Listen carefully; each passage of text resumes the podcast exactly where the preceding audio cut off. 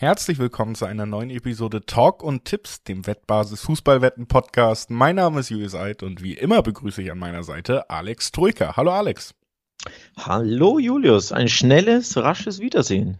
Ja, wieder hören. wir sind jetzt wieder, wieder drin. Ne? Also letzte Woche haben wir noch so gedacht, Mensch, eine ganze Woche nicht geredet, es hat sich angefühlt wie eine Ewigkeit, aber die Bundesliga tut uns ja den Gefallen und macht es sich selber schwer im gleichen Zug, dass sie jetzt direkt eine englische Woche raushauen, anstatt dass sie vielleicht ein wenig eher ins Geschäft gestartet wären, wie es ja viele internationale Ligen getan haben, hat man sich gedacht, wir warten bis zum vergangenen Wochenende, aber dann müssen wir auch Vollgas machen. Dann brauchen wir direkt eine englische Woche und jetzt haben wir wieder ja, ja. Äh, drei Spieltage in sieben Tagen zusammengepresst. Heißt, äh, wir nehmen am Montag auf und am Dienstagabend wird schon der 17. Spieltag absolviert und damit tatsächlich auch faktisch die Hinrunde beendet. Dann können wir auch aufhören mit allen komischen Umschreibungen. Der Restart nach 15 Spieltagen und sonst was. Dann morgen und übermorgen Abend, wenn da die Spiele abgepfiffen sind, da ist dann wirklich die Hinrunde auch beendet und da wollen wir drüber sprechen, aber das wollen wir nach ein paar kurzen Hinweisen. Sportwetten können, äh, Sportwetten sind ab 18 nicht für Minderjährige gedacht und die Angaben, die wir in diesem Podcast machen, sind Angaben ohne Gewähr, weil sich die Quoten eben jederzeit noch nach der Aufnahme verändern können. Zu guter Letzt, Sportwetten können Spaß, aber auch süchtig machen. Und wenn das Ganze bei euch zum Problem wird, könnt ihr euch an den Support der Wettbasis wenden, sei es per Mail oder per Live-Chat. Oder ihr guckt mal auf spiel-mit-verantwortung.de vorbei.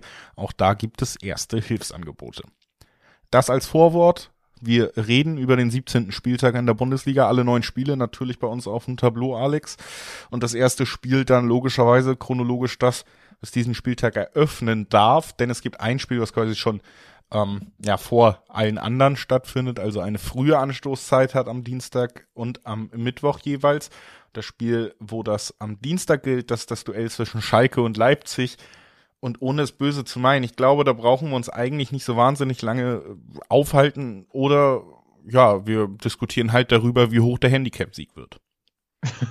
das machst du ganz gerne bei Schalke, das ist korrekt. Ähm, also der Auftritt Leipzigs gegen Bayern bestärkt mich in der Annahme, dass es sehr, sehr schwer wird für Schalke, hier irgendwas Zählbares mitzunehmen. Oder anderes gesagt, dass ich nicht glaube, dass den Schalkern das gelingen wird. Denn die Leipziger waren sehr giftig drin gegen die Bayern und haben das prognostizierte Remis geholt, das ich ja tippte, wie du dich erinnerst. Also der Leipziger Auftritt ähm, ist mutmachend für all diejenigen, die denken, Schalke oder äh, nicht mutmachend für all diejenigen, glaube ich, die denken, dass Schalke hier was holen kann. Ich habe nicht so viel Hoffnung. Der Tabellenletzte, der nur neun Pünktchen hat und schon sechs Zähler Rückstand ans rettende Ufer, der wird, glaube ich, ähm, gegen 20.15 Uhr mit leeren Händen wieder dastehen im ersten Spiel dieses Spieltags in der englischen Woche. Ja, also das Qualitätsgefälle ist in diesem Duell einfach zu hoch. Das muss man, ja. glaube ich, so konstatieren. Und das ist ja auch das ganz große Schalker Problem jetzt. Man hat es äh, gegen Frankfurt gesehen, wo sie am Ende 3-0 verloren haben und gar kein schlechtes Spiel gemacht haben. Ne? Also es gab deutlich uninspirierte Auftritte in der jüngeren Vergangenheit aus Schalker Sicht. Das ist korrekt. Aber ja. was du eben auch nochmal gesehen hast, finde ich, und das ist eben der Knackpunkt und auch das ganz große Problem von Schalke, dass sie qualitativ, also es geht ja nicht nur um Willen und Wollen und Malochen im Fußball, auch wenn das vielleicht manchen Ruhrpottvereinen gefallen würde, es geht irgendwann auch um Qualität. Und da ist der Schalker Kader auch in dieser Liga mit Abstand der schwächste, wenn man aufs Papier guckt und wenn man sich die Spiele anguckt eben auch. Selbst wenn sie motiviert sind, selbst wenn sie ordentlich im Spiel sind, wie gegen Frankfurt, sieht man da fußballerisch am Ende keine Möglichkeit, wie sie überhaupt einen Treffer erzielen sollen. Und andererseits dann eben auch immer wieder eins gegen eins Duelle, wenn es gegen Mannschaften wie Frankfurt oder jetzt Leipzig geht, wo die Spieler, gerade die Defensivspieler natürlich qualitativ einfach hoffnungslos unterlegen sein werden. Ne? Guck dir an, wer bei Leipzig spielt, wer da Bock hat, ähm, was für tolle Fußballer das sind. Und dann, ja, guck dir an, wie die Schalke Abwehr aufgestellt ist und frag dich, selbst wenn die wirklich, wirklich wollen, ob sie da jedes eins gegen eins Duell gewinnen können. Und da ist die Antwort einfach nein. Es ist sehr, sehr bitter, dass du ein Spiel 0 zu 3 verlierst, bei dem du einen Expected Goals Wert von 1,9 hattest gegenüber 1,22 des Gegners. Aber also gesagt, eigentlich dürfte quasi, ne? ja natürlich, äh, eigentlich dürfte so ein Spiel dann quasi mit einem 2 zu 1 für dich enden, wenn wir da rein diese statistischen Zahlen nehmen von den, äh, ne, von den von der Qualität deiner Torabschlüsse und Torchancen heraus hättest du dir definitiv mehr verdient und dieses 0 zu 3 spiegelt quasi deine Leistung zumindest seine Offensivleistung ja überhaupt nicht wieder. Sie hatten ja sogar mehr, mehr Pässe gespielt als Frankfurt. Das ist ja äh, dann auch bemerkenswert. 19 Schüsse abgegeben, mehr als Frankfurt. Mehr Pässe, äh, ich glaube 100 Pässe mehr als Frankfurt. Äh, bessere Passquote, 76 Prozent gegenüber nur 69 Prozent der Eintracht. Also wie du schon ansprichst, das war ein sehr, sehr mutmachendes Auswärtsspiel. Nur ist leider dieses Resultat alles andere als mutmachend. Denn wenn du so ein Spiel 0 zu 3 verlierst, dann ist das sehr, sehr bitter. Ähm, natürlich aus Schalker Sicht musst du einfach das Positive mitnehmen, nämlich die Leistung an sich, das Loskoppeln, Loslösen vom Resultat. Nichtsdestotrotz Leipzig ist jetzt auch ein undankbarer Gegner. Also wenn ich jetzt zu Hause gegen, weiß ich nicht, Hertha oder Hoffenheim oder Stuttgart oder ne, von mir aus auch die angeschlagenen Bremer spielen würde oder gegen Mainz, dann würde ich eher sagen, dann nimmst du das Positive mit und dann kannst du vielleicht, wenn du daran anknüpfst an die gute Leistung, was Zählbares mitnehmen. Gegen Leipzig sehe ich es aber ehrlich gesagt leider nicht. Da bin ich beim Auswärtssieg zu 1,60er Quoten übrigens, finde ich, für so einen Kombischein der englischen Woche absolut okay von der Quote ja. her. Würde ich mich anschließen. Was ich da noch relativ spannend finde, ist dann eben der Tipp auch vielleicht, dass Leipzig gewinnt und beide Teams nicht treffen, also dass wir mindestens eine Mannschaft haben, die kein Tor erzielt, weil das haben wir auch bei Schalke gesehen, du hast es eben genannt, dass da einfach die Qualität im letzten Drittel fehlt und dass man deswegen sich da auch in Leipzig die Zähne ausbeißt. Und die Punkte, die die Schalke braucht im Abwärts äh, Abstiegskampf, die werden sie in den direkten Duellen holen müssen. Ich würde sie noch nicht komplett abschreiben nach dieser Leistung und nach Reis jetzt als Trainer, der da schon ordentlichen Job gemacht hat anscheinend bis jetzt, aber in diesen Duellen gegen Mannschaften, die qualitativ so weit weg sind, dafür sind sie auch in dieser Liga auffällig schwach aufgestellt, was den Kader angeht. Und äh, ja, das wird schwer. Und dann lass uns das direkt mal als Überleitung nehmen, um über das zweite Spiel zu reden. Und da geht's um Bayern gegen Köln. Und auch Köln, habe ich ja schon ein paar Mal in diesem Podcast gesagt, ist meiner Meinung nach kadertechnisch gar nicht so gut aufgestellt. Das scheint aber manchmal auch nicht so wichtig zu sein, denn äh, Bremen war zu Gast und sie haben das klassische Deutschland-Brasilien-Ergebnis rausgezaubert. 7-1 hat ja, äh, Köln gegen Werder gewonnen. Huiuiui, ein äh, stürmischer Huiuiui. Auftritt. Baumgart selber hat es, finde ich, ganz gut eingeordnet nach Abpfiff und gesagt, ja, also alle Umschaltsituationen haben eigentlich so geklappt, wie man sich vorher vorstellt, wie man es plant. Und der Plan ist aufgegangen. Also ist jetzt kein Zufall unbedingt.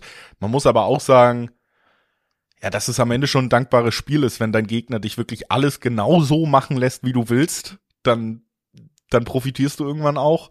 Es war ein magischer, magischer Nachmittag und sicher ganz toll, so zurück in die Saison zu kommen. Aber Bayern München zu Hause wird dir diesen Gefallen ganz sicher nicht tun das nicht und auch äh, unabhängig vom Gegner Bayern, gegen den es natürlich recht schwer ist, 7 zu 1 zu gewinnen. Auch gegen andere Mannschaften wird das äh, so schnell, glaube ich, nicht mehr passieren, denn so ein bisschen war dieses Spiel, glaube ich, schon eine Anom Anomalie. Ähm, es kommt auch nicht jeden Tag vor, nicht nur, dass du sieben Tore schießt, sondern dass du aus einem Dreier XG sieben Tore machst. Also eigentlich Ne, von den Chancen her wäre eher ein 3 zu 0, 3 zu 1 von mir aus, lass es vier Tore sein. Eher ähm, das Erwartbare. Ähm, es klappte also auch sehr, sehr viel ähm, für die Kölner und viele Dinge ähm, ne, gingen einfach ins Tor, die so gar nicht unbedingt ins Tor müssen, also Chancen und Schüsse natürlich. Also da, da hat einfach alles funktioniert, aber natürlich kommt so ein Ergebnis genau zum richtigen Zeitpunkt, wenn du drei Tage später bei den Bayern ran musst. Eines der nicht so leichten Auswärtsspiele. Jetzt ist natürlich die Frage, kann der FC diese Euphorie mitnehmen gegen die Bayern, bei denen die Euphorie ja noch nicht so herrscht, denn die konnten ja gegen Leipzig nicht gewinnen und haben sportlich und spielerisch ja auch nicht sonderlich überzeugt. Also das Remis in Leipzig, damit kann man ja, glaube ich, gut leben. Das hatte ich ja vorher auch angesprochen. Du bist weiterhin Erster. Ähm, Freiburg hat ja sogar gepatzt, aber das ist den Bayern ja auch wurscht. Man sieht ja Freiburg sowieso ja nicht als Konkurrenten an oder als Verfolger. Also du konntest da mit dem Remis, glaube ich, grundsätzlich leben vorab. Aber mit der Leistung an sich, glaube ich, mit dem Spiel kann man aus Nagelsmann sich, glaube ich, nicht ganz so gut leben. Ja, ich glaube, die zweite Halbzeit wird ihm vor allen Dingen nicht gefallen haben. Da ist man tatsächlich ähm, ja einfach auch im zentralen Mittelfeld unterlegen gewesen, wenn man es wirklich mal so runterbrechen will. Und Leipzig konnte da das Spiel teils dominieren. Und das ist natürlich wirklich gegen den Anspruch von Bayern München. Ne? Also selbst wenn du mal unglücklich einen Ausgleich kassierst oder sonst was oder blöde Abwehrfehler drin hast, die dann irgendwie durch individuelles Versagen zu erklären sind, das ist das eine. Dass du aber wirklich über fast 45 Minuten nicht die dominante Mannschaft bist. Das ist das ist schon was, was aus Bayern Sicht eigentlich nicht klar geht, was sie auch sicherlich korrigieren wollen gegen Köln und auch gegen Köln automatisch korrigieren werden. Sie werden 90 Minuten die dominante Mannschaft sein. Köln hat ja gar nicht den Anspruch, selbst wenn sie sich aussuchen könnten, wie das Spiel läuft, wollen sie sicherlich nicht den Ballbesitz dominieren. Ne? Also den wird Bayern schon bekommen und ich glaube, Bayern wird dieses Spiel zu Hause auch gewinnen. Ähm, da da habe ich wenig Zweifel dran. Was ich aber glaube, ist, wenn Köln eben diesen Schwung mitnehmen kann und diese Umschaltbewegung gegen dann doch auch oft hochstehende Bayern, die vielleicht noch nicht ganz sicher sind, ist, dass wir hier zumindest die 1,70er Quoten mitnehmen können auf den Tipp, dass beide Teams treffen. Ich glaube, Köln kann Bayern dann doch einmal überrumpeln in diesem Duell, dann werden wir am Ende einen Bayern-Sieg sehen, aber mit Gegentor. Das ist mein Tipp bei diesem Duell. Bayern gewinnt mit Gegentor, habe ich mir auch notiert. Habe ich mir auch ausgesucht. Ähm, in Köln wäre das Ganze vielleicht ein bisschen anders, aber zu Hause in der Allianz Arena, da sehe ich nach dem kleinen Stolperer in Leipzig nicht direkt den großen Stolperer hinterher und das wäre ja ein, ein Punktverlust. Ähm, das gab es auch länger nicht mehr. Die letzten Ergebnisse sprechen ja alle eine ganz klare Sprache. Bayern ist seit Jahren umgeschlagen gegen den FC. Ähm, zur letzten 4-0 in Köln in der Bundesliga, ein 3-2 zu Hause. Da war zumindest das Spiel so unterhaltsam, wie man es vielleicht so ein bisschen erwarten könnte. Denn du sagst, sagst ja beide Treffer und Bayern gewinnt. Also so ein unterhaltsames 3-2 mit ein bisschen Drama, wo es vielleicht so zwischenzeitlich in der 50. oder so mal unentschieden steht, das sehe ich schon eher. Aber ich glaube, am Ende wird sich die individuelle Klasse der Bayern durchsetzen, die einfach, ja, sich nicht annähernd so naiv und dumm in der Defensive anstellen, wie die Bremer das getan haben und die das ja reihenweise getan haben. Also, ähm, das ist auch nicht Ne? Nicht das Muster, das man hier Woche für Woche sieht. Denn was Bremen da gemacht hat, war ja in der Defensive teilweise Hanebüchen schwach. Da ist Bayern eine andere Kategorie. So ist es. Und damit würde ich tatsächlich sagen, haben wir das Bayern-Spiel auch besprochen. Bayern muss man sich ja meistens nicht so lange aufhalten. Und beim nächsten Spiel, ja, müssen wir uns, glaube ich, auch nicht so lange aufhalten, was den Favoriten angeht, zumindest den herauszukristallisieren. Sprechen über Hertha gegen Wolfsburg. Und Hertha, ja, da muss ich mich erstmal entschuldigen und korrigieren. Nach der letzten Folge habe ich gesagt, sieht gar nicht so schlecht aus diese Saison. Mit einem Auftritt äh, am 16. Spieltag jetzt, den wir gerade erst gesehen haben, der eigentlich alle Hoffnung genommen hat, dass wir hier vielleicht mal eine solidere Saison von Hertha nehmen. Man hatte einfach gesehen, wie viel Qualität doch fehlt und ja, dass man da einfach ähm, Riesenprobleme hat und sicherlich lange im Abstiegskampf stecken wird. Auf der anderen Seite muss ich mich nochmal korrigieren. Ich habe ja gesagt, ich mag Kovac nicht so gerne als Trainer. Hat Wolfsburg 6-0 gegen Freiburg, gegen den da noch zweiten der Tabelle gewonnen. Und ein furioses Fußballspiel, wo man auch wirklich gedacht hat, mein Gott, diese Spieler, die man ja auch oft, ich habe ja Wolfsburg oft gelobt, was den Kader angeht, und man hat es nie gesehen. Auf einmal haben sie gespielt mit, mit Spielfreude, hatten richtig Bock auf Offensivaktionen, selbst noch, als man das Spiel schon gewonnen hatte. Das war richtig gut anzugucken. Ich war überrascht über das Ergebnis, ich war überrascht über die Art des Auftretens und wenn du da ein Fünftel dieses Auftretens gegen Freiburg mitnimmst, dann macht dir dieses Hertha nicht wirklich Probleme. Der Julius Eiche Hype Train geht eigentlich wieder los. Springst du wieder auf deinen Wolfsburg Nee, ich meine, wenn die den Trainer wechseln, mache ich. ja, bei dir ist ja Himmel und Hölle beim VfL Wolfsburg immer nah beieinander. Ja, ist für mich um, ähm, einfach, es ist halt generell so ein sehr emotionaler Verein. Ist ein sehr emotionaler Verein. Verstehe ich völlig, dass du da immer so emotional involviert bist. Ja. jetzt mal wieder im Positiven, sonst zuletzt eher im Negativen grundsätzlich, aber jetzt wieder positiv. Ja, ob es positiv wird für die Wölfe, ich bin mir da, oder ich, äh, anders gesagt, anders angefangen, ähm, ich könnte es mir gut vorstellen, dass es da positiv weitergeht, weitergeht, denn wenn du so ein tolles Spiel hast und äh, das Gute ist ja für die Wölfe und natürlich auch ein bisschen für den FC, ähm, dass du einfach drei Tage später wieder spielst. Ne? Es ist jetzt nicht eine Woche dazwischen, wo sich das so ein bisschen abkühlt, sondern diese Euphorie, die kannst du ja wirklich direkt mitnehmen in den Zug, in den ICE. Ähm, hier die zwei Stunden oder was das Entfernung ist von Wolfsburg nach, nach Berlin und dann kannst du direkt diesen Schwung mitnehmen. Und ich bin da ganz guter Dinge aus Wölfe Sicht, dass das wirklich klappen äh, kann, denn das war echt ein sehr, sehr guter Auftritt. Klar, bei solchen Spielen zu hoch hängen sollte man sie nie, weil es gibt einfach immer so Spiele, wo beim Gegner gar nichts läuft und bei dir funktioniert alles und dann lassen die Kontrahenten die Köpfe hängen und du machst weiter und spielst dich in den Rausch und eine Woche später hat das schon wenig zu bedeuten. Aber ich glaube trotzdem, dass jetzt, weil das Spiel so kurz nacheinander ist und weil auch die Hertha eben nicht gut gestartet ist, dass die Wölfe da den Schwung mitnehmen könnten. Sollte das der Fall sein und, die, und äh, der ein oder andere Tipp darauf, findet man sehr, sehr interessante 2,45er Quoten im Schnitt. Und ja, das ist also echt eine lukrative Sache. Kann man, meiner Meinung nach, kann man an der Quote tatsächlich gar nicht vorbeigehen, wenn wir uns den Auftritt von Wolfsburg anschauen, die 6-0 gegen den zweiten gewinnen, die auch die Klasse im Kader haben unbestritten und sie dann auch wirklich mal auf, auf den Rasen bekommen haben. Und auf der anderen Seite Hertha, die fast dieselben Quoten haben, zwei Neuner-Quoten nur, die am Ende drei Tore gegen einen der Abstiegskandidaten Nummer eins gegen Bochum kassiert haben, in einem Spiel, was dann eben auch für mich ganz klar gemacht hat, die werden lange, lange im Abstiegskampf stecken und müssen auch Angst haben dieses Jahr wieder. Also das sind ja, das ist ein großer Unterschied, wo die beiden Mannschaften stehen, wo die Mannschaften qualitativ stehen. Die Quoten haben aber gar nicht diesen großen Unterschied, sind auch noch sehr lukrativ auf den vermeintlichen Favoriten. Und deswegen ist das für mich hier tatsächlich wahrscheinlich das Spiel, was am aller einfachsten zu tippen ist in dieser Gesamtkombi. Für mich ist das eine Quote, an der ich nicht vorbei kann. Oh, am aller einfachsten tippen, so weit würde ich dann nicht gehen, auch weil sich die Wölfe zuletzt in ähm, Berlin sehr, sehr schwer getan haben. Ich gab, gab einige, ähm, oder seit Jahren konnten sie da nicht mehr gewinnen. Zuletzt äh, gab es nicht so positive Resultate. Ähm, oder? Nee, ich habe mich verguckt, sorry, sorry, sorry. Ich nehme alles zurück. Sie haben ja das letzte Auswärtsspiel bei der Hertha sogar gewonnen, 2 zu 1. Das war ähm, 2021. Also nehme ich zurück, ähm, was ich da gesagt habe. Nee, okay, statistisch gesehen ist das auch in Ordnung. Habe ich nichts zu meckern, aber ich bin mir, ich bin mir da einfach nicht so sicher, weil in der Bundesliga irgendwie so ein graues 1 zu 1 in Berlin halt immer möglich ist. Ne? Egal wie gut der Gegner drauf ist. Äh, wenn es dann kalt ist, wenn es dann zieht in diesem Olympiastadion, draußen hat es minus ein Grad und dann geht's halt irgendwie 0-0 aus, du kriegst den Ball nicht rein, es gibt wenig Torchancen.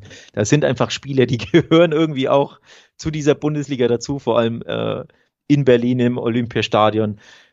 Deswegen hundertprozentig sicher wäre ich mir nicht. Also das für mich in Anführungszeichen am leichtesten zu tippen, das Spiel am Spieltag ist es nicht, aber ich neige auch stark dazu, dass ich sage, Wolfsburg nimmt den Schwung mit und wir nehmen die zwei 45er Quoten mit. So ist es und den Schwung nehmen wir auch mit, um direkt zum nächsten Spiel zu kommen. Das letzte Spiel am Dienstag. Hoffenheim gegen Stuttgart. Ein Duell, ja, da fällt mir auf jeden Fall schwerer jetzt zu tippen als äh, als beim Spiel Wolfsburg-Hertha oder Hertha-Wolfsburg, über das wir eben gesprochen haben.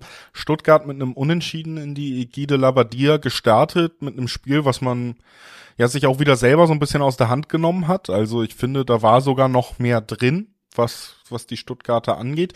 Hoffenheim konnte am Ende nicht die Negativserie brechen, haben ja geführt gegen Union und dann am Ende doch noch sogar 3 zu 1 verloren, haben zwei sehr späte Tore kassiert, also Nackenschlag sozusagen, was dafür spricht, dass die tatsächlich wieder in so einer kleinen Abwärtsspirale sind. Ne? In der Liga jetzt der vierte Sieg, natürlich Jahres, äh, die vierte Niederlage jahresübergreifend in Folge. Das dann wieder durch zwei sehr späte Tore, 89. erst in Rückstand geraten. Auf der anderen Seite Stuttgart mit dem designierten und ja auch schon mehrfach bewiesenen Retter Labadia, die okay reingestartet sind. Ich könnte mir vorstellen, dass wir von den Anlagen der Mannschaften her hier auf jeden Fall ein Spiel sehen, wo beide sich mindestens einen richtig blöden Abwehrfehler leisten und deswegen äh, beide Teams treffen. Sehr, sehr naheliegender Tipp für mich. Da gehe ich mit, äh, vor allem mit dem blöden Abwehrfehler. Ähm, da bin ich dabei. Ich glaube für den VfB übrigens ein sehr, sehr enttäuschendes Remis gegen Mainz. Das hat man in der Körpersprache gesehen, als sich das Spiel ähm, oder als man der Schlusspfiff ertönte, wie da die Stuttgarter ähm, zu Boden sanken und auch wie die Stimmung im Stadion war, die Fans da, Vereinzelpfiffe und einfach Unmut von den Rängen aufs Spielfeld übergeschwappt. Da hast du gemerkt, das war für den VfB schon ein bisschen so ein Must-Win-Game, um einfach den positiven Schwung ähm, in der neuen Ära Labadia mitzunehmen und damit man da unten einfach ein bisschen rauskommt. Denn man ist ja nach wie vor sehr weit unten drin am Relegationsplatz 16, natürlich alle super eng. Ähm, ein Pünktchen ist jetzt Bochum durch den Sieg davon gezogen, die Augsburger punktgleich, also da ist alles möglich, aber trotzdem, ne, du bist da unten drin und du kannst einfach nicht so richtig aus diesem Morast kommen. Und ein Heimspiel gegen Mainz ist eigentlich ja eine dieser Partien, wo man sagt, da darf man gerne mal drei Punkte mitnehmen. Und für mich wäre es auch nicht äh, unverdient gewesen. Also sie haben ja genug fürs Spiel getan. Ich glaube, Girassi hat auch nochmal die Latte getroffen, gab auch nochmal eine sehr, sehr gute Chance, die dann äh, nicht gemacht wurde von, ich schon gar nicht mehr, was war äh, Wagnermann irgendwie aus drei Metern übers Tor geschossen. Also es hätte auch wirklich dieses 2 zu 1 sein können. Unglücklich für den VfB, aber auch da so ein bisschen wie bei Schalke. das Resultat ist das eine, du versuchst das Positive mitzunehmen und das ist einfach der Auftritt an sich. Denn ich glaube, mit dem kannst du zumindest den einen Punkt in Hoffenheim holen, wenn du diesen Auftritt einfach nochmal so ähm, leistest. Würde ich auf jeden Fall mitgehen, aber wie gesagt, ich bin so ein bisschen. Stuttgart hat auch schon oft Blödpunkte aus der Hand gegeben und ich brauche noch so den Beweis, dass sie sich jetzt unter Labadia wirklich fangen und Hoffenheim ja auch irgendwie in dieser Negativspirale, aber andererseits ja diese Mannschaft, der man immer zutrauen muss, wenn du gegen sie wettest, gewinnen sie auf einmal 6-0 oder 6-1, sagen wir 6-1. Deswegen ist mein Tipp, der mir hier am leichtesten fällt oder mit dem ich mich am wohlsten fühle, tatsächlich einfach, dass beide Mannschaften ein Tor erzielen werden. Das ist für mich eigentlich bei diesem Aufeinandertreffen gesetzt. Dabei ja. würde ich auch bleiben wollen. Im Dreiweg ist das einfach schwer zu tippen. Die, die, die beiden Teams sind für alles äh, im Negativen wie im Positiven äh, möglich oder da ist alles möglich. Da kann alles passieren. Ähm, bei Hoffenheim warst du eh nie traditionell für mich die ähm, ja, Rollercoaster-Mannschaft der Bundesliga mittlerweile übrigens, aber wo Rollercoaster, die waren ja auch zwischenzeitlich mal wieder auf Champions League-Kurs, ne? Sind sie ja bis auf Rang 13 abgerutscht. Nur, dass man, dass man das mal sieht, dass die wirklich Rollercoaster fahren. Also, schwer zu trippen, tippen im Dreiweg. Ich bin bei dir, beide treffen. Weiter geht's. Weiter geht's. Weiter geht's dann mit dem nächsten Tag. Da erwarten uns die anderen fünf Spiele in der Bundesliga am Mittwoch. Also bevor wir dann aber zum Mittwoch rübergehen, natürlich noch einmal der Hinweis auf wettbasis.com, denn da könnt ihr euch nicht nur auf die Bundesliga, die wir jetzt wieder regelmäßig im Podcast hier besprechen, vorbereiten, sondern auf die Bundes, äh, auf die Fußballspiele auch international und auch über den Fußball hinaus. Äh, Football zum Beispiel ja gerade in den Playoffs, wer wird in den oh, Super Bowl ja. einziehen? Jedes Jahr eine sehr spannende Zeit für alle, die den Sport auch cool finden. Deswegen sei euch das mal ans Herz gelegt. Schaut da, schaut da gerne vorbei und guckt euch mal an, was da dann eben auch so los ist. So, und äh, jetzt können wir dann eben auch zum Mittwoch kommen und da erwartet uns das Spiel zwischen Mainz und Dortmund als erstes, als frühes Spiel. Und äh, ja, da bin ich durchaus gespannt, vor allen Dingen, wie sich die Dortmunder am Ende präsentieren werden, denn die haben sich ein wildes Duell gegen den Abstiegskandidaten geliefert, gegen Augsburg, mit einem glücklichen Ende. Aber so richtig glücklich kannst du eigentlich nicht rausgehen, wenn du drei Führungen gegen Augsburg aus der Hand gibst zu Hause, sehr instabil bist und dann jetzt auch noch weißt, Marco Reus wird nicht zurückkehren und vor allen Dingen und das hat man auch im letzten Spiel wieder gesehen, Jude Bellingham wird nicht spielen. Und das bei einer Mannschaft, die so wackelig ist, dieser eine wirklich, wirklich wichtige Spieler dann fehlen wird, das macht mir ehrlich gesagt aus Dortmunder Sicht so ein kleines bisschen Angst. Der Engländer nennt das Comical Defending, was der BVB da macht. Also einfach äh, skurriles, lächerliches, unerklärliches, äh, teilweise amüsantes äh, Verteidigen ähm, oder Anders gesagt, ich würde es ja verteidigen gar nicht nennen wollen, was der BVB da gegen den Ball, gegen den FCA teilweise gemacht hat. Also ein sehr unterhaltsames Spiel. Ähm, der angesprochene Rollercoaster, der war da in 90 Minuten zu sehen. Immer wenn Dortmund traf, gab es hinten zwei Minuten später, teilweise ja 30 Sekunden später das Gegentor. Ähm, ja, typisch BVB so ein bisschen.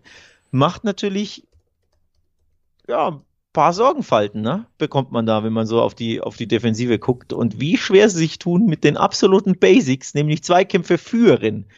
Dann natürlich gewinnen, aber erstmal musst du sie führen. Und auch damit tun sie sich schon schwer. Ähm, in Mainz, wenn du da wenig Zweikämpfe führst, kann es natürlich auch sehr unbequem werden, sehr schnell.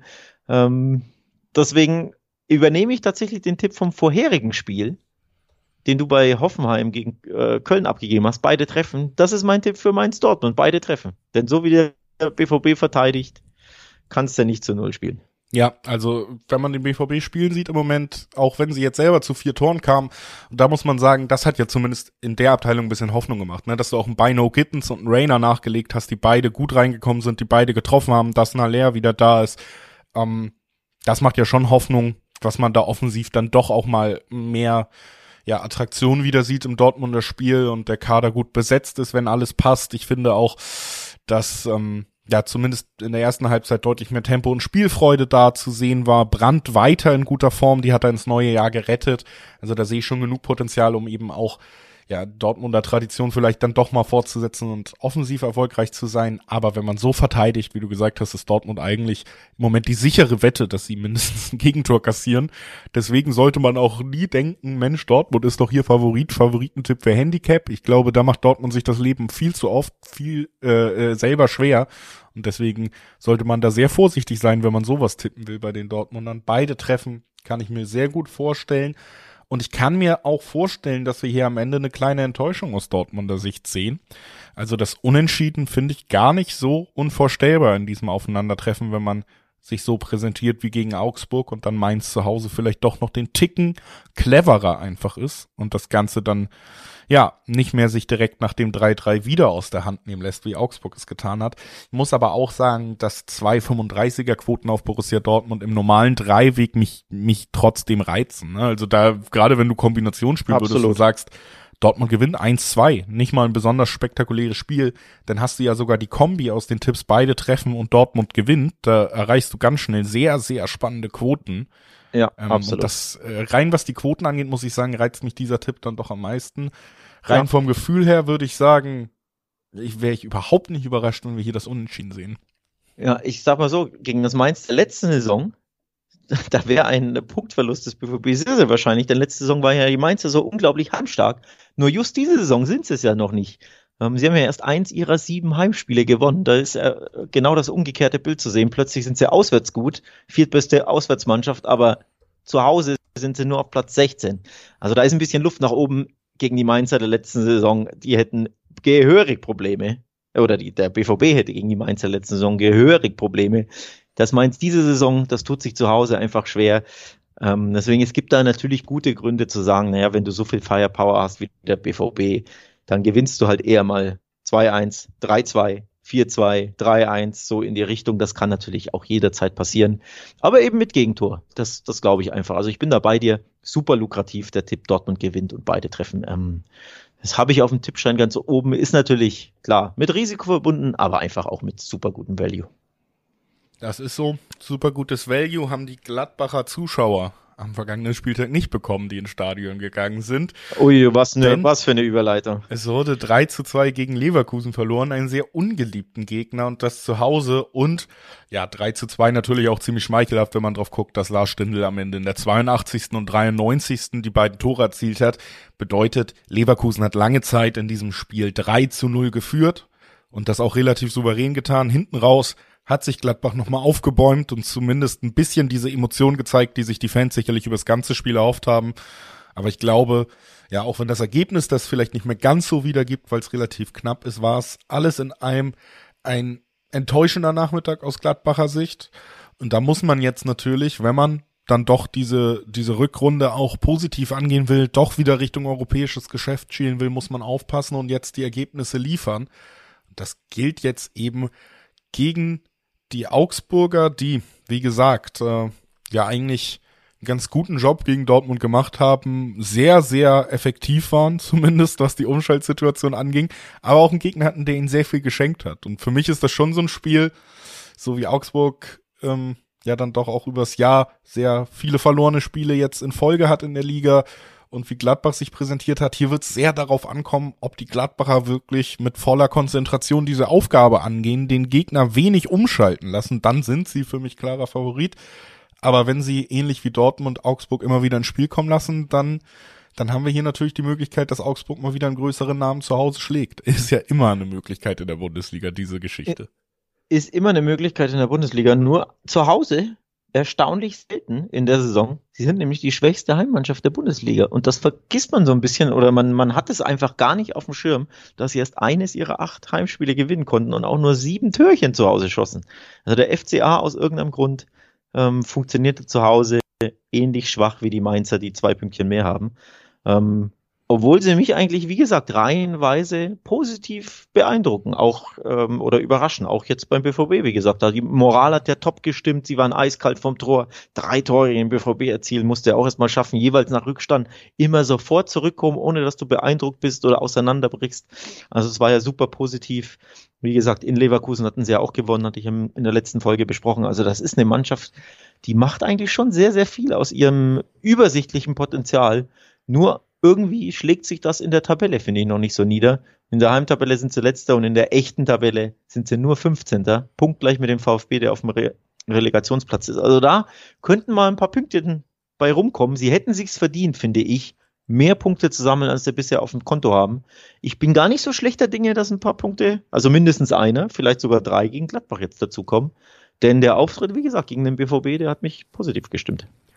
Kann ich nachvollziehen. Trotzdem muss ich jetzt hier mal meinen Maßstab an diesen Spieltag anlegen und der ist, dass ich einfach will, dass das hier aus einem ganz bestimmten Grund, nämlich aus einem Quotengrund, mal ein richtig starker Auswärtsspieltag wird. Wir haben eben schon geredet, 2,35er Quoten auf Dortmund auswärts in Mainz, den vermeintlichen Favorit. Wir haben schon drüber geredet, Wolfsburg Favorit gegen Hertha, 2,45er Quoten.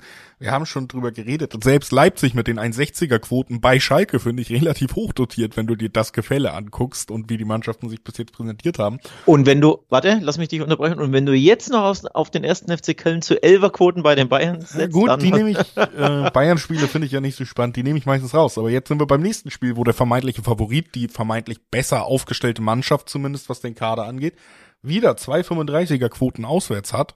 Also ich finde, dass viele Favoriten, weil sie eben auswärts spielen, dann doch sehr spannende Quoten haben und ich will das einfach annehmen diese Woche und mal sagen, gut, ich gehe mal wirklich auf die vermeintlichen Favoriten auf Papier, weil die alle eben super gute Quoten haben. Und deswegen sei hier auch nochmal aus meiner Sicht einfach die 2,35er Quote auf Gladbach in Augsburg erwähnt. Du kannst natürlich auch die Dreierquote auf Augsburg mitnehmen. Das ist aber nicht der Favorit. Ja noch. aber ob jetzt die Gladbacher wirklich der Favorit sind, also bei den Quoten ja, natürlich leicht, die schlagen für Gladbach aus, aber ob sie jetzt wirklich so der Favorit an sich sind, naja, ich bin mir da nicht so sicher. Ähm, ich finde das Spiel sehr, sehr schwer zu tippen im Dreiweg. Ähm, ich will auch ich mache auch bisher in der Folge gar nicht den Reflex, immer sofort aufs Remis zu gehen, weil die Bundesliga so unvorhersehbar ist. Man sieht ja, dass die Spiele immer in jede Richtung kippen können. Natürlich kann das jederzeit unentschieden ausgehen. Siehe Stuttgart-Mainz, aber Stuttgart hätte auch easy gewinnen können.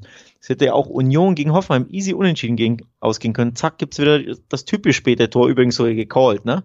Das typisch späte Tor für Union wieder gefallen, so dass es doch wieder kein Unentschieden war. Auch hier bei Augsburg, Gladbach kann ich persönlich mir super gut vorstellen, dass es unentschieden ausgeht. Aber in der Bundesliga fast fallen hinten raus einfach immer wieder das ein oder andere Tor, so dass es dann doch nicht unentschieden endet. Also ich tue mich im Dreiweg sehr, sehr schwer. Ich kann den Augsburg-Sieg mir vorstellen. Ich kann mir das Remis super gut vorstellen.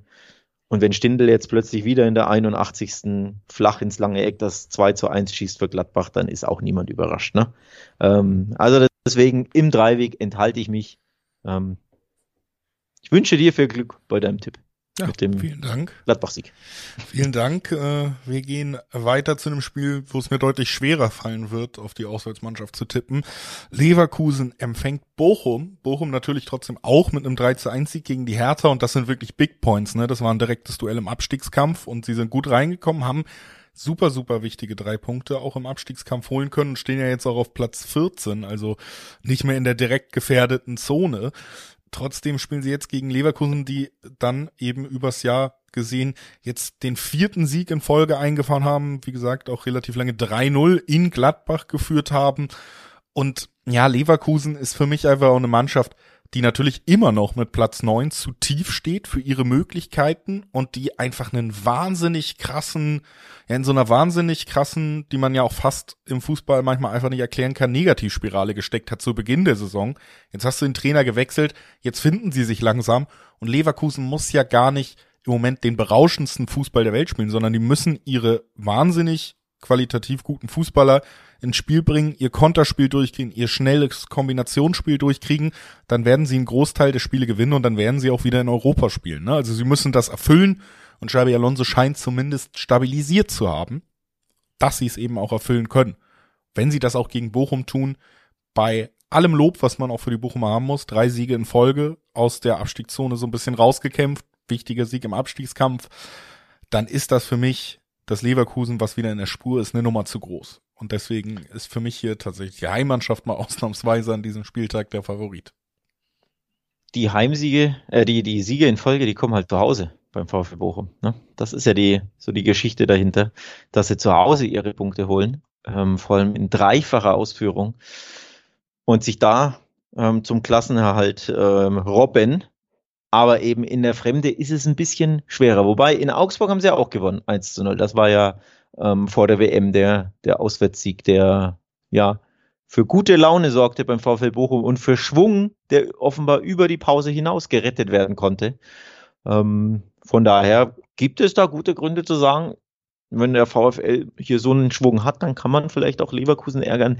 Mir fällt es schwer, mir das vorzustellen, weil Auswärtsspiel und weil der, äh, die Leverkusener, die Werkself, da so viel Speed haben, so viel Umschaltstärke. Die, die, die Spieler sind ja alle so dermaßen schnell, ob die jetzt Frimpong heißen, ob die Diaby heißen, ob die äh, Hudson O'Doy heißen. Ähm, die können ja alle wehtun, wenn Leverkusen den Ball erobert und dann einfach schnell in die Spitze spielt. Also das ist ja wirklich von, von der individuellen Klasse, vor allem was Tempo, Speed, Dribbling, äh, technische Finesse anbelangt, das ist schon, schon sehr, sehr stark. Definitiv stärker als eben Rang 9, ähm, wie es aktuell in der Tabelle ist.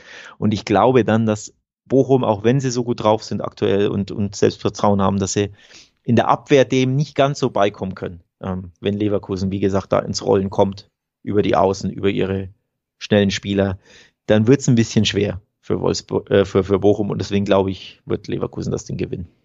Ja, sehe ich genauso, würde ich mich tatsächlich einfach anschließen wollen und sagen, rein vom Gefühl her, weil Leverkusen eben wieder rollt, weil sie schnell sind. Alles, was du ausgeführt hast, ist für mich hier sogar ein 2-0 vielleicht möglich vom Ergebnis her. Also der Handicap-Tipp, der dann 220er Quoten auf die Leverkusener bringt. Spannende Quote erwähnt. Natürlich Bochum im Moment nicht in schlechter Form.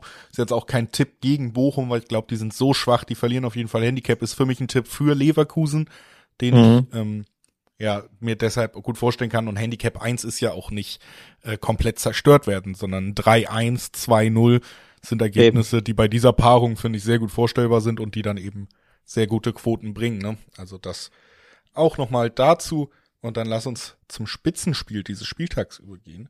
Freiburg gegen Frankfurt, der vierte empfängt den zweiten in der Tabelle, war andersrum vor dem letzten Spieltag, aber Freiburg mit einem schwachen Spiel gegen Wolfsburg deutlich verloren und Frankfurt mit einem schwachen Spiel gegen Schalke deutlich gewonnen. Deutlich gewonnen.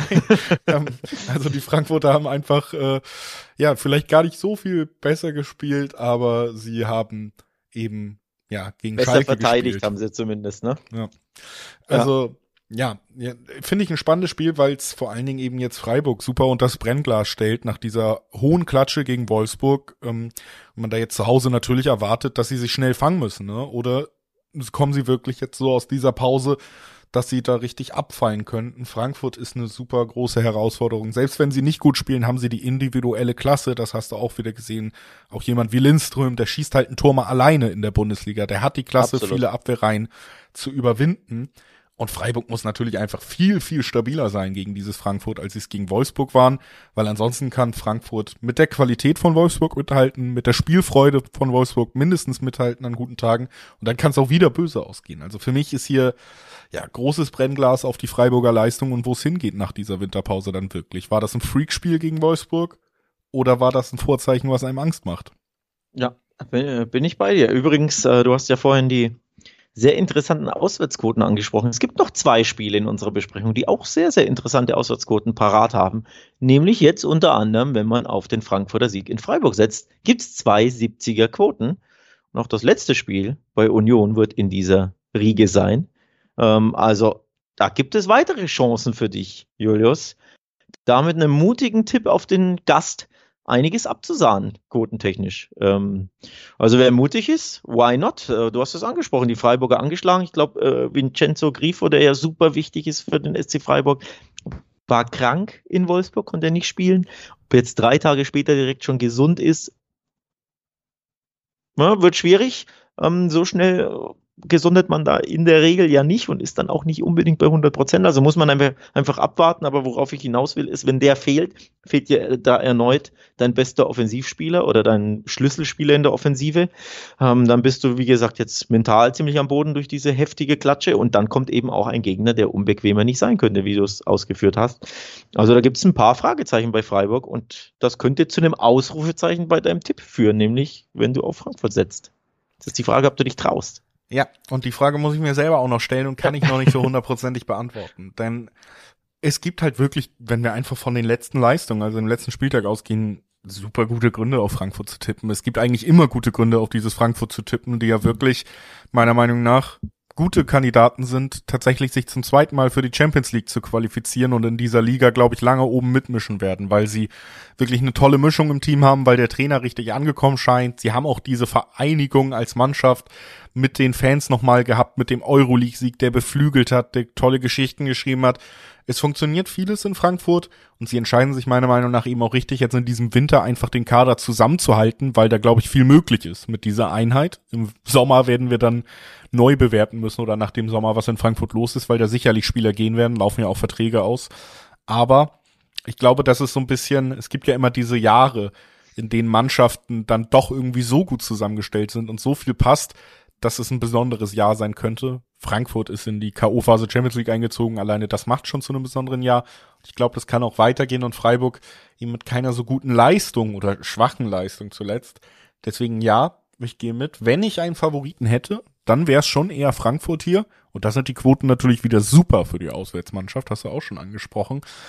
Aber ja, dieses Ergebnis gegen Wolfsburg war so hoch und so absurd für mich, dass das eigentlich nur eine Eintagsfliege sein kann, diese Leistung von Freiburg. Das kann, also wenn es ein 2-0 wäre und sie hätten nicht gut gespielt, dann würde ich sagen, oh Mensch, aber diese 6-0, das macht so, ja okay, alle hatten einfach den schlechtesten Tag ihrer Karriere. Das passiert nicht nochmal, was wir da gesehen haben. Ne? Also muss es ja nicht. Du kannst ja auch einfach 1 zu 2 gegen Frankfurt verlieren, weil Kolomoani und Lindström mal wieder mit dir ein bisschen, ne? Also sich vor Probleme stellen, ohne dass du viel dazu kannst. Ich, ich traue mich. Ich traue mich. Bin nicht bekannt dafür, da die, die verrückten Auswärtstipps zu machen, normalerweise, aber hier, hier gebe ich mal einen ab. Nachdem du haderst und zögerst, mache ich's. 2,75er Quote im Schnitt auf Eintracht Frankfurt. Ich nehme sie mit. Ich traue mich und setze auf den Frankfurter Auswärtssieg in Freiburg. Heißt Krisengerede im Breisgau. Bin gespannt.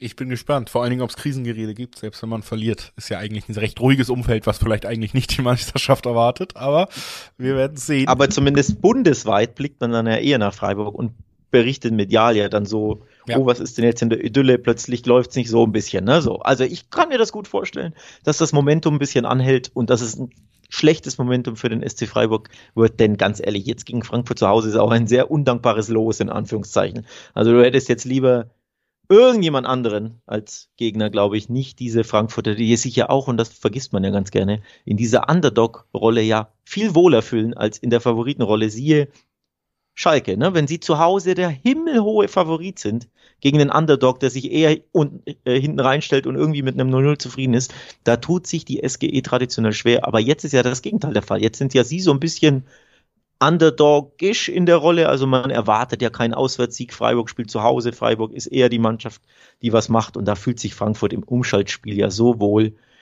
dass ich guter Dinge bin, dass hier mein mutiger Auswärtssiegtipp am Ende zustande kommt.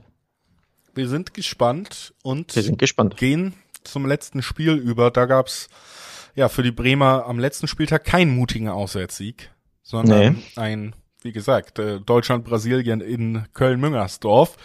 Bremen hat 7-1 gegen Köln verloren. Komplett indisponiert. Teilweise, ähm, also wirklich auch absurde Szenen. Schon in der ersten Halbzeit. Köln schießt ein Tor, weil der Torwart einfach nicht mehr im Tor steht, sondern irgendwo äh, zwischen 16er und Mittellinie rumläuft. Das war wirklich komplett katastrophal. Sehr, sehr interessant zu sehen, dass Freiburg ja ähnlich äh, viele Tore kassiert hat, auch Bremen, das wirklich zwei Mannschaften so aus der Pause gekommen sind, als hätten sie es komplett verlernt, wie dieses Spiel irgendwie im Team funktioniert, wie man Strukturen aufstellt, als wäre die Pause zu lang gewesen. Und auf der anderen Seite haben wir Union Berlin, die werden nach Bremen reisen und die haben gezeigt, die haben absolut gar nichts äh, verlernt, was Union Berlin ausmacht. 3 zu 1 gewonnen, dran geblieben, erst den Ausgleich gemacht gegen Hoffenheim, spät die Siegtore erzielt, sich wahnsinnig geärgert, dass Riasson dann doch in der Winterpause zu Dortmund wechselt und wieder einen wichtigen Spieler einfach kompensiert, weil das System so stabil ist, weil Urs Fischer so einen guten Job macht und weil jeder Spieler bei Union Berlin, egal wie er heißt, weiß, was er zu tun hat und auch weiß, dass das oft klappt und mit Überzeugung spielt über 90 Minuten. Späte Siegtreffer, auch gegen Hoffenheim nichts nehmen lassen.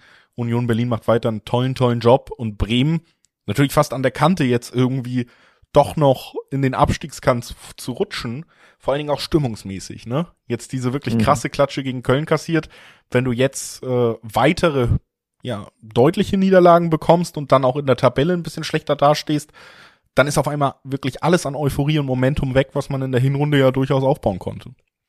Dann äh, kann das drohen, ja. Äh, aber es wird nicht passieren, sag ich. Ähm, letztes Spiel in unserer Besprechung. Du weißt ja, was das bedeutet. Der traditionelle Troika-Tipp hat hier Bestand. Ich gehe aufs Unentschieden bei diesem Spiel, wie ich das ganz gerne mache. Ich führe auch aus, warum. Ich glaube, ähm, Werder wird so richtig aufgeweckt werden durch diese Klatsche in Köln. Da gibt's Feuer unterm Dach ähm, vom Kollegen Ole Werner. Der wird seine Mannschaft aufrütteln, dass das ja hier ein anderes, also dass die Mannschaft ein anderes Gesicht zeigen wird. Und das wird sie gegen Union auch. Aber Trotzdem hängt ja diese Klatsche noch in den Kleidern, deswegen wird es nicht zum Sieg reichen. Union ist ja gleichzeitig auch so unbequem, hat aber auch gegen Hoffenheim Probleme gehabt und Köpenick ist das eine, sie sind ja die zweitbeste Heimmannschaft, aber in der Fremde, da kann man sie, da kann man ihnen beikommen. Sie haben vier ihrer acht Auswärtsspiele äh, verloren. Also sie sind unbequem, sie machen vieles richtig, sie machen, spielen ihren Stiefel runter, aber du kannst ihnen trotzdem, wenn du ein Heimspiel hast, immer beikommen. Deswegen, summa summarum, sehe ich hier dann ein verbessertes Bremen, das was gut machen will, ein weiterhin kämpferisches Union, das, äh, das, das unbequem ist. Und so springt am Ende ein Unentschieden bei rum bei diesem Spiel. Ja, kann ich mir vorstellen. Ich sag aber, es kippt in eine Richtung. Und zwar, ja, passend zur Thematik von mir, in Richtung der Auswärtsmannschaft. Zwei 60er Quoten auch hier auf Union Berlin. Union Berlin ist clever und Bremen ist eine Mannschaft, die so Fußball spielt, dass sie ihre besten Spiele gegen Mannschaften macht, die nicht besonders clever sind. Wenn die selber Fußball spielen wollen, die selber auch mal reinlaufen. Für mich ist Union Berlin wirklich von der ganzen Herangehensart eben einfach ja das absolute Gegenmittel gegen Mannschaften, die gerne Fußball spielen wollen, aber vielleicht dann qualitativ auch nicht wie Bayern aufgestellt sind. Das ist für mich das Matchup, was Union Berlin am meisten entgegenkommt. Die sind so abgezockt, die sind direkt wieder drin, haben direkt wieder gezeigt, dass sie auch spät noch gewinnen können, voller Selbstbewusstsein weiterhin, voller Selbstvertrauen und für mich wird das auch in Bremen reichen. Es wird knapper werden. Ich glaube auch nicht, dass Bremen wieder abgeschossen wird, aber so ein 1-2 zum Beispiel für Union Berlin für mich super gut vorstellbar. Passt eben auch, wie gesagt, in meinen roten Faden heute in die tollen Zweier, hohen Zweier Auswärtsquoten. Ich wollte es gerade ansprechen. Passt ja. wunderbar, dass du dann abschließt mit einer hohen, schönen Auswärtsquote.